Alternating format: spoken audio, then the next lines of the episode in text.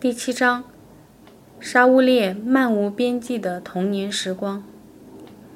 两岁半的沙乌烈是个小身子、小手小脚的小男孩，但面相端正，神情庄严，神似成吉思汗。虽然和胡安西一样，也给剃成了小光头，但却没留辫子，只有脑门上顶着一小撮头发，因此又像年画中系肚兜抱鲤鱼的中国娃娃。和哥哥胡安西一样，他也很能自己玩。当大家忙起来，没人顾到他时，他可以独自度过许多时光，不哭也不闹，并且善于创新，发明了种种游戏。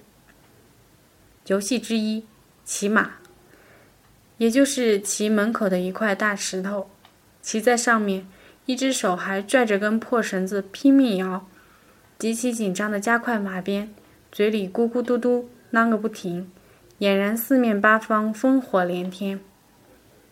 有时也骑爸爸的大腿，有时骑胡安西的肚子。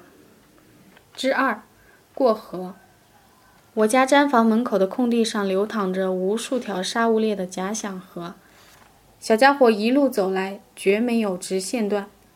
他站在各种各样的大河对岸，冲我们呼喊，逼真的做出畏惧状。然而并不需要我们的营救，他勇敢地挽起脚裤。艰难地涉水而过，不时地摇摇晃晃，险象环生的呀呀大叫。假如这时你拿着糖说：“沙乌烈来吃。”哪怕面对这样的诱惑，他也绝不会轻易忘记自己所处的险恶形势。他看一眼糖，说：“等一下。”然后十块小石头扔进河里，嘴里还发出扑通声，再踩着石头跳过来。这才伸手拿糖。如果那时你不客气地把小家伙一把拎起，扔过几条河，扔到毡房里的花毡上，他会极愤怒，一边踢你这个没意思的人，一边伤心大哭。之三，烤馕。烤馕的工具倒是现成的，不需要模拟，只是面粉和盐不容糟蹋。于是沙乌列家揉面粉的锡盆里，除了面粉以外，总是沾满了牛粪渣和泥土。沙乌列家是我们在吉尔阿特唯一的邻居，却和我们家挨得不算近，得翻过一座小山，穿过一片野地才能到达。两家之间有一条新走出不久的纤细土路。沙乌列经常一个人沿着这条路孤独地走过来，从看到他小小的身子出现在山顶，到终于迈进毡房。那段时间足够你深深睡一觉，再大梦一场了。两岁的小孩腿短嘛，加之走路那么认真，假想河又那么多，多少次我感觉睡了很久很久。醒来后出门往西边看，沙乌烈还在荒野中小小的走着，耐心而执拗。等我上前迎接的时候，他正在山脚下那条小溪边徘徊。对我们来说，那只是一两步就可以跨越的浅浅水流，但对小沙乌列来说，就是形势相当严峻的大河了。这一切远比假想河还要令人激动啊！他神色凝重，东张西望，终于发现了自己想要的东西。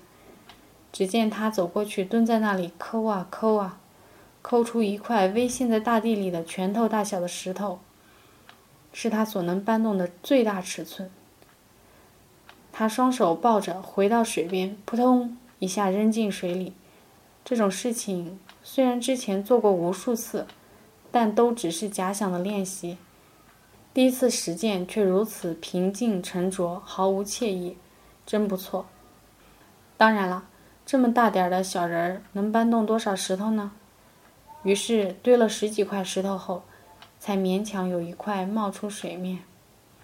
小家伙抬腿试着踩一下，又赶紧缩回，慎重观察一番，毅然踩上了第二脚，石堆却一下子给踩塌了，小脚丫扎扎实实的陷在了水里。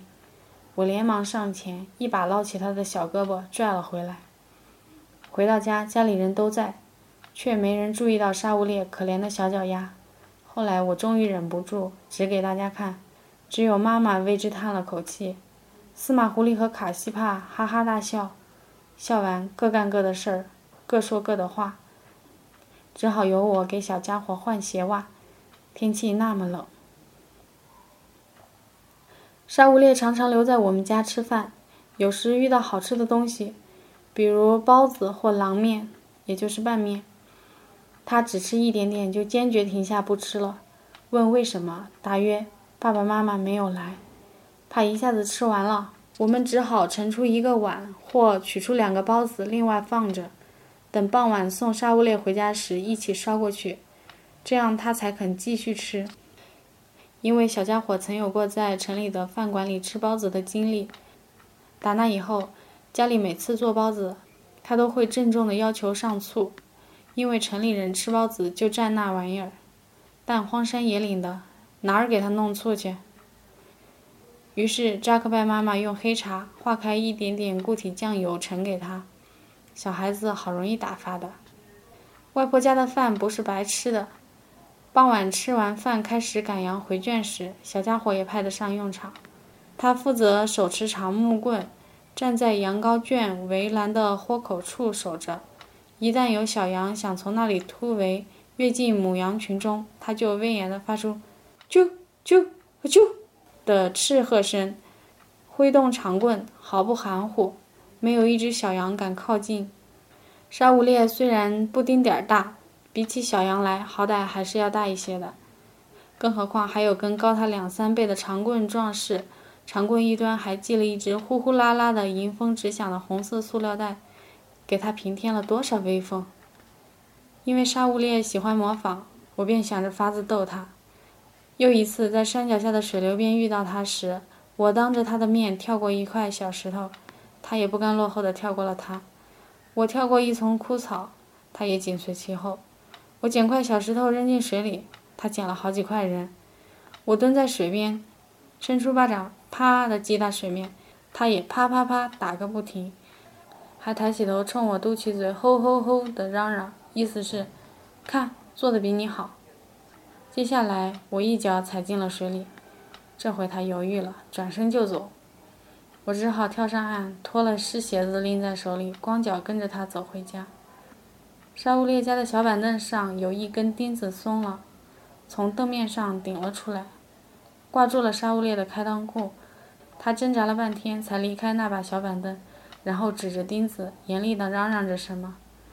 阿伊亨别克说：“你自己能钉吗？”他立刻说：“能。”阿伊亨别克拾一块石头递给他，他不屑地用鼻子哼了一声。于是姐夫只好东翻西翻，找出一把真正的榔头给他。他手持榔头，像模像样地砸了起来。那钉子居然真的被他平平展展地敲进了凳面，并且一次也没砸着扶钉子的左手。